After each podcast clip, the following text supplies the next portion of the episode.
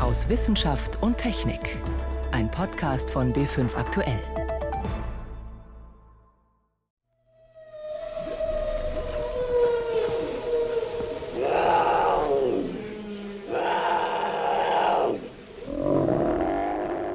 Wale, Leoparden, Bären. Als bedrohte Tierarten sind sie aufgelistet im aktuellen Bericht des Worldwide Fund for Nature, kurz WWF, einer der größten internationalen Naturschutzorganisationen. Außerdem, vor knapp drei Wochen musste eine Sojus-Rakete kurz nach dem Start die Reise ins All abbrechen. Jetzt wissen die Russen auch, warum. Und wir sprechen unter anderem über die Ampelkennzeichnung für Lebensmittel. Rot steht für eher ungesund und grün für guten Appetit.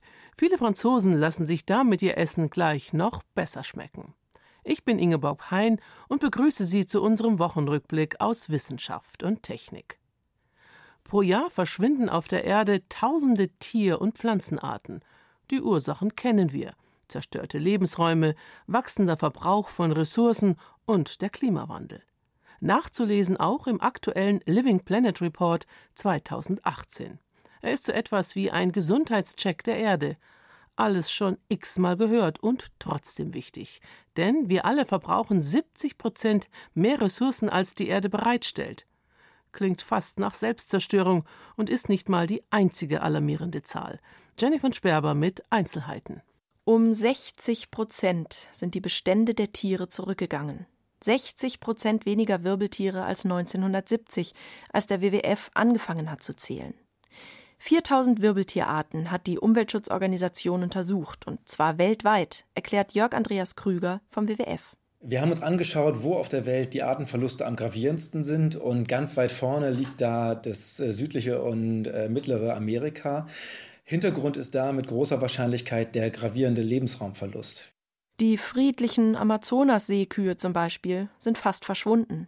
Das ist traurig, könnte man jetzt denken, aber weit weg von uns. Da sind wir Europäer doch machtlos, wenn die Brasilianer nicht auf ihren Wald aufpassen können. Eben nicht, sagt Jörg Andreas Krüger. Man muss sich nur mal genau anschauen, warum der Lebensraum von Seekühen und anderen Tieren zerstört worden ist. Der Amazonas ist in weiten Teilen angegriffen. Die Küstenwälder sind fast verschwunden und sie wurden umgewandelt in Akazienplantagen, Eukalyptusplantagen oder eben in Sojafelder für den Export von Rohstoffen nach Mitteleuropa und nach Nordamerika. Wenn man sich die Zahlen ganz genau anschaut, dann reden wir allein für den deutschen Markt über zwei Millionen Hektar Sojaanbaufläche, die dort in die brasilianische Natur reingebaut worden sind und die bei uns Schweine und Kühe füttern. Und das Gleiche gilt nicht nur für den Anbau von Futtermitteln für unsere Schweine. Auch die mineralischen Rohstoffe wie Eisenerz oder Bauxit sind gerade für die deutsche Stahl- und Aluminiumindustrie wichtig. Die Relevanz kann man daran sehen, dass wir allein in Brasilien über 200.000 Anträge auf Exploration von potenziellen Bergbauaktivitäten in Schutzgebieten und indigenen Territorien haben. Das heißt also ausgerechnet die Areale, die besonders schützenswert sind, stehen momentan unter immer stärkerem Druck durch den Bergbausektor für die europäischen und die nordamerikanischen und aber in Zukunft auch die asiatischen Märkte. Die gute Nachricht, wenn Europa diesen rasanten Lebensraum und Artenschwund mitverantwortet, dann kann Europa auch etwas dagegen tun. Der WWF fordert deshalb klare Signale von unseren Märkten. Futtermittel sollen nur noch aus nachhaltigem Anbau erlaubt sein, Mineralien nur, wenn sie nicht in Schutzgebieten abgebaut wurden.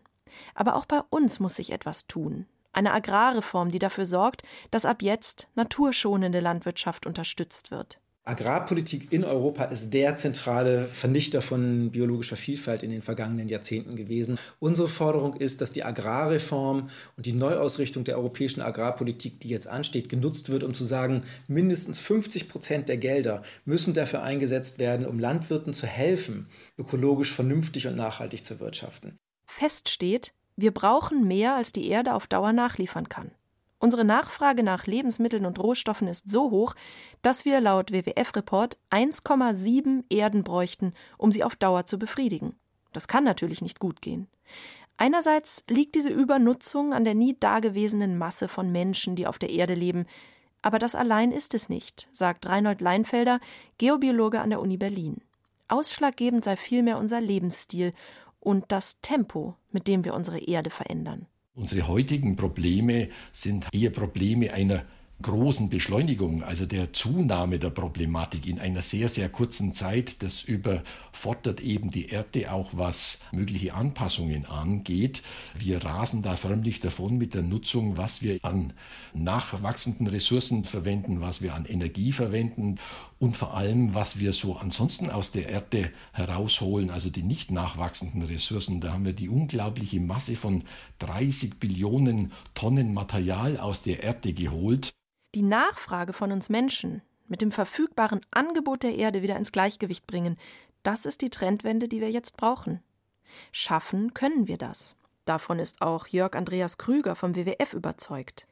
Die nötigen Strategien und Methoden sind längst ausgearbeitet, das Pariser Klimaabkommen zum Beispiel. Was noch fehlt, ist das Umdenken, sagt Reinhold Leinfelder. Wir müssen unsere Einbindung in die Erde neu denken, wie wir hier eben in diesem System verortet sind. Die Erde ist eine Gesamtheimat für uns. Also die Erde gehört uns nicht und unsere Nation gehört uns in dem Sinne auch nicht, sondern wir sind hier eben alle da und wenn wir die Erde so als Stiftung sehen würden, von einer gut gepflegten Stiftung kann man von den Erträgen gut leben, aber weh, man geht ans Eingemachte, an Stiftungskapital. Wir benötigen also zu allem zusätzlich zu einer Kreislaufwirtschaft, auch zu einer Hightech-Wirtschaft in der Landwirtschaft brauchen wir vor allem dieses neue Denken, wie wir in die Erde integriert sind. Und dann spielt es auch keine Rolle mehr, ob der Artenverlust in Brasilien stattfindet oder bei uns. Um das Stiftungskapital Erde müssen wir uns alle gemeinsam kümmern. Keine Entwarnung gibt der aktuelle Living Planet Report des WWF. Jenny von Sperber hat berichtet. Eigentlich wäre es ein Routinestart gewesen von Baikonur zur internationalen Raumstation ISS. Doch es kam anders. Eine bemannte Sojus-Kapsel musste Ende Oktober kurz nach dem Start zur Erde zurückkehren. Die Besatzung blieb nach ihrer Notlandung unverletzt und die Fehlerursache ist inzwischen gefunden. Genau zwei Minuten lang war alles nach Plan verlaufen beim Flug der Soyuz-Rakete. Dann führte ein kleines Bauteil zur schwersten Panne in der bemannten russischen Raumfahrt seit langem. Es geht um einen beschädigten Sensor, einen Messfühler im Triebwerk der Rakete. Da sind sich die Experten der Raumfahrtorganisation Roskosmos sicher. Es ist bewiesen und auch durch Dokumente belegt. Die Ursache war genau dieser Sensor. Die Beschädigung kann nur während des Zusammenbaus in Baikonur passiert sein kein Materialfehler, sondern menschliches Versagen. Dieser Schluss lässt sich aus dem Bericht der Untersuchungskommission ziehen. Bei der Endmontage der Soyuz-Rakete auf dem Weltraumbahnhof Baikonur kurz vor dem Start sei nicht das richtige Werkzeug benutzt worden, hieß es. Dabei sei die Halterung des Sensors verbogen worden, was während des Raketenflugs zur Panne und zur Notlandung der Besatzung führte. Die Kommission hat eine umfangreiche Untersuchung gemacht, von der Herstellung der Rakete bis zu den Einsatzorten.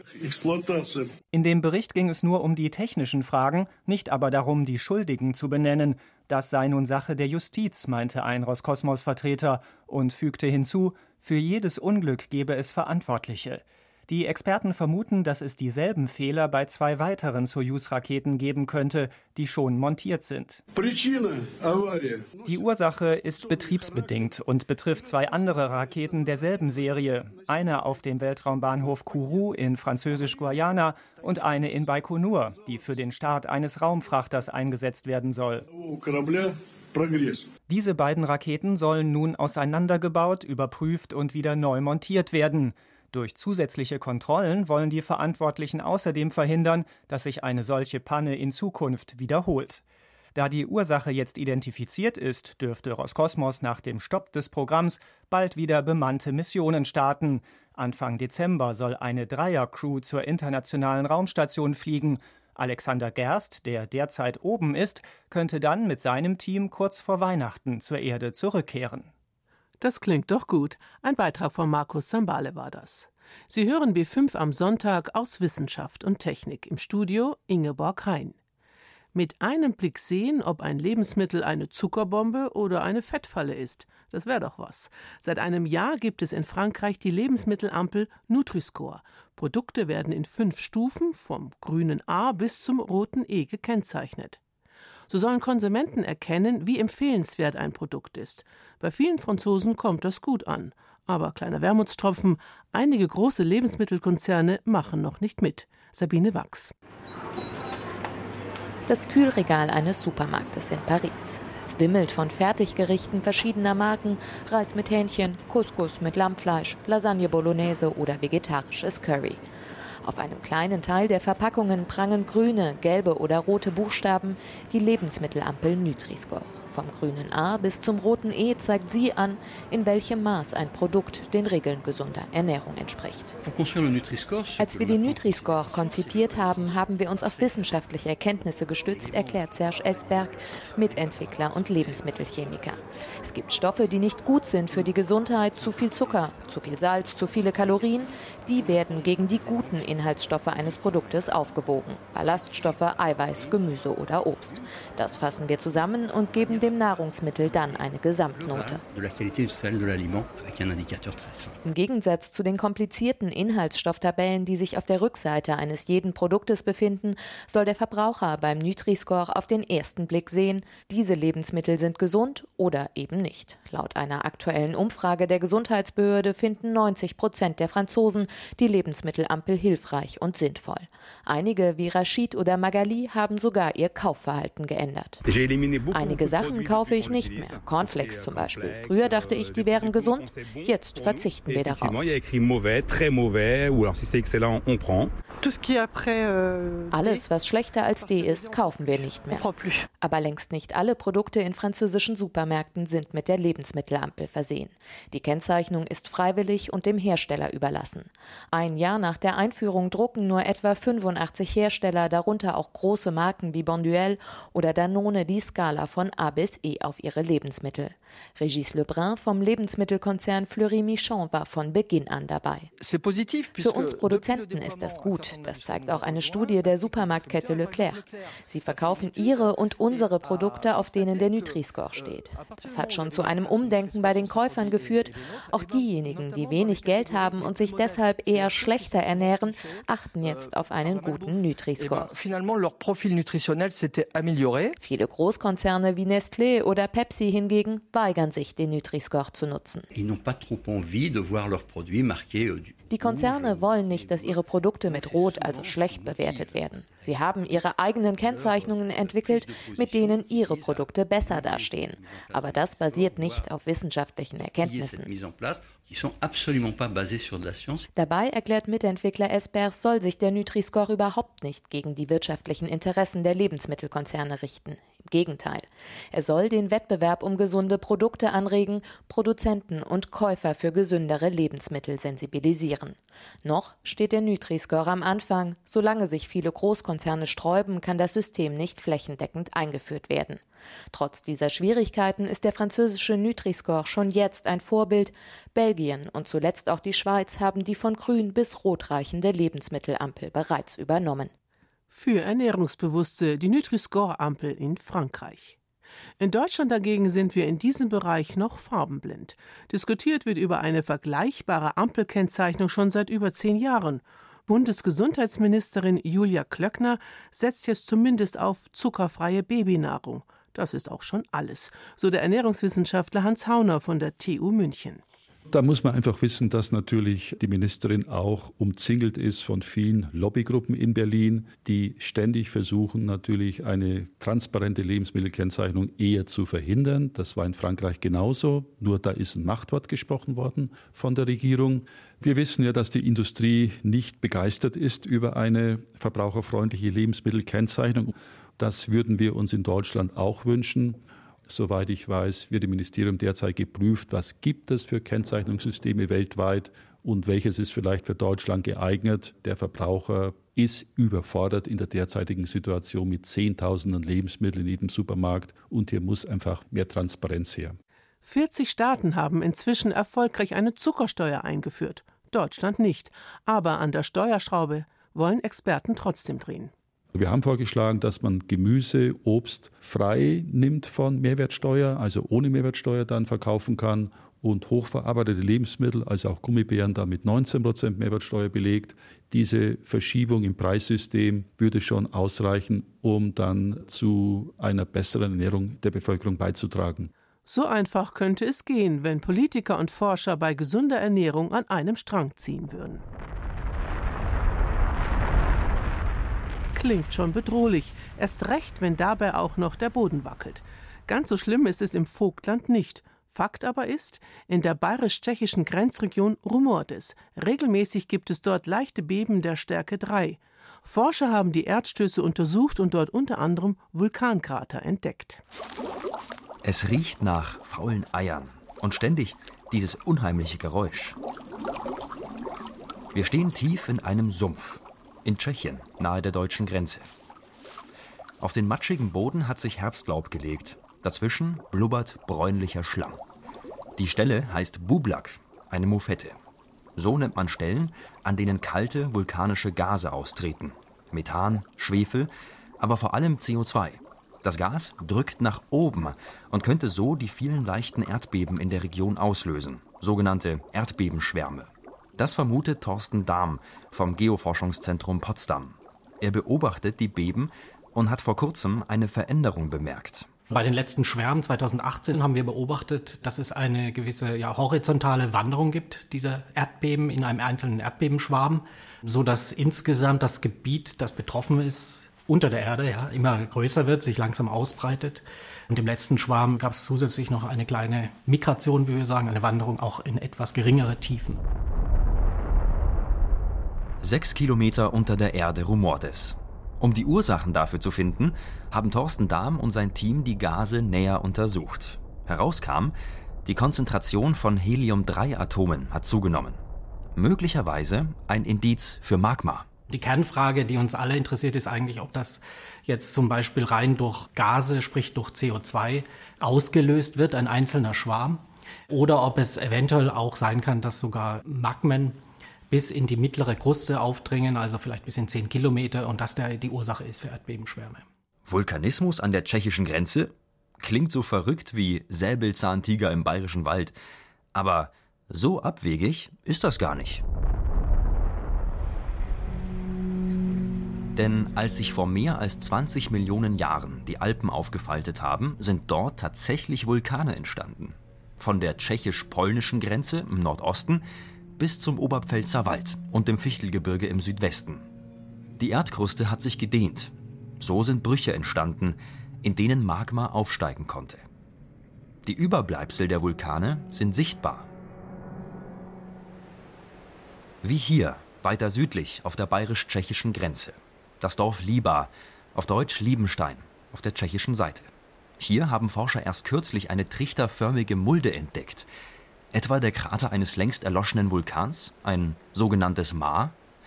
Damit wäre es schon der dritte in wenigen Jahren entdeckte Vulkankrater in der Grenzregion. Diese Mare, die weisen darauf hin, eben, dass Vulkanismus äh, in der Region eben doch größeres Ausmaß hatte als früher angenommen. Möglicherweise haben die Vulkane vor 200.000 Jahren das letzte Mal Feuer gespuckt. Und heute? Könnte in der bayerischen Grenzregion jeden Moment ein Vulkan ausbrechen, das Magma nach oben schießen? Thorsten Dahm vom Geoforschungszentrum Potsdam. Nein, das denken wir nicht. Also insbesondere nicht in den nächsten Jahren. Und außerdem ist es so, dass alle Erdbebenschwärme doch relativ tief unter der Oberfläche sind, zwischen 10 und 6 Kilometer. Und das heißt nicht, dass das dann an die Oberfläche kommen muss. Das ist viel wahrscheinlicher, dass es einfach da stecken bleibt. Sollte das Magma dort in der Tiefe ein kleines Beben auslösen, dann wollen Thorsten Dahm und sein Team da sein. In Zukunft werden sie gezielt in Bohrlöchern messen, um mehr herauszufinden über das Brodeln aus der Tiefe. Ein Beitrag von Johannes Lenz über die schlummernden Feuerspucker in der Oberpfalz. Trotz des halbjährlichen Gerangels um die Uhrumstellung für Sternengucker hat die momentane Winterzeit eindeutig Vorteile. Jetzt können sie schon ab 7 Uhr abends ihren Blick gespannt nach oben richten. Denn der Novemberhimmel hat einiges zu bieten, sagt Reporterin Yvonne Meyer. Es ist das Sternschnuppen-Highlight im November, die Leoniden. Sie heißen so, weil sie aus dem Sternbild Löwe, lateinisch Leo, zu kommen scheinen. Sie stammen aber vom Kometen 55P Tempel-Tuttle, der alle 33 Jahre um die Sonne kreist. Wenn er gerade erst eine frische Schweifspur hinterlassen hat, dann werden die Leoniden zu einem der schönsten Schauer des Jahres. Tausende der winzigen Schnuppen können dann herabregnen, in jeder Stunde. Interessant dabei, weil der Mutterkomet der Leoniden seit langem um die Sonne kreist, gibt es viele Schweifspuren und manche sind schon Jahrhunderte alt. Der Komet taucht allerdings erst wieder im Jahr 2031 in der Nähe der Sonne auf. Es lohnt sich aber trotzdem, auch diesen November die Leoniden zu zählen. Selbst in normalen Jahren wie diesem regnet es 10 bis 20 Sternschnuppen pro Stunde, alle paar Minuten eine. Am besten schauen Sie in der Nacht vom 17. November in den Sternenhimmel nach Osten, wo der Löwe aufgeht. Ab halb zwölf Uhr nachts trifft die Erde auf die Hauptspur des Meteorstroms. Und der Mond stört da nur wenig. Er geht um halb zwei unter. Schon die antiken Astronomen kannten das Sternbild Cassiopeia. Es ist am Herbsthimmel besonders gut zu beobachten. Mit seinen fünf hellsten Sternen bildet es das Himmelsweh. In den klassischen Sagen wird Cassiopeia kopfunter am Himmel aufgehängt, weil sie so eitel ist. Sie glaubte, sie sei schöner als die Meeresnymphen. Das hat dem Meeresgott Poseidon nicht so gut gefallen. Wenn man sich das Himmelsweh mit einem Teleskop anschaut, dann findet man dort mehrere Emissionsnebel mit Sternenhaufen. Insgesamt findet man in der Region um Cassiopeia viele andere Sterne, weil die Milchstraße durch das Sternbild zieht. Zu sehen ist Cassiopeia schon um 9 Uhr abends hoch im Südosten. Fast zwei Monate lang haben wir die Venus nicht gesehen. Jetzt im November taucht sie wieder auf, als Morgenstern. Ab dem 5. November könnte man die Venus wieder sehen, ganz tief im Südosten. Da wird es aber noch schwierig sein, denn die Venus geht da erst kurz vor 6 Uhr auf, das ist rund eine Stunde vor Sonnenaufgang. In der Morgendämmerung verlischt sie schon bald wieder. Immerhin, die dünne Mondsichel kann uns dabei helfen, die Venus zu finden. Am 5. November steht die anderthalb Handbreit senkrecht über unserem Nachbarplaneten, am 6. November etwa vier Finger breit links über ihr. Ab da kann man die Venus täglich besser und länger sehen, Ende November sogar drei Stunden lang, denn sie geht jeden Tag früher auf. Mehr Infos zum Sternenhimmel und atemberaubende Bilder aus unserem Universum finden Sie unter www.br.de-sternenhimmel. Mit dem Blick zu Sternschnuppen und Morgenstern endet für heute aus Wissenschaft und Technik. Am Mikrofon Ingeborg Hein.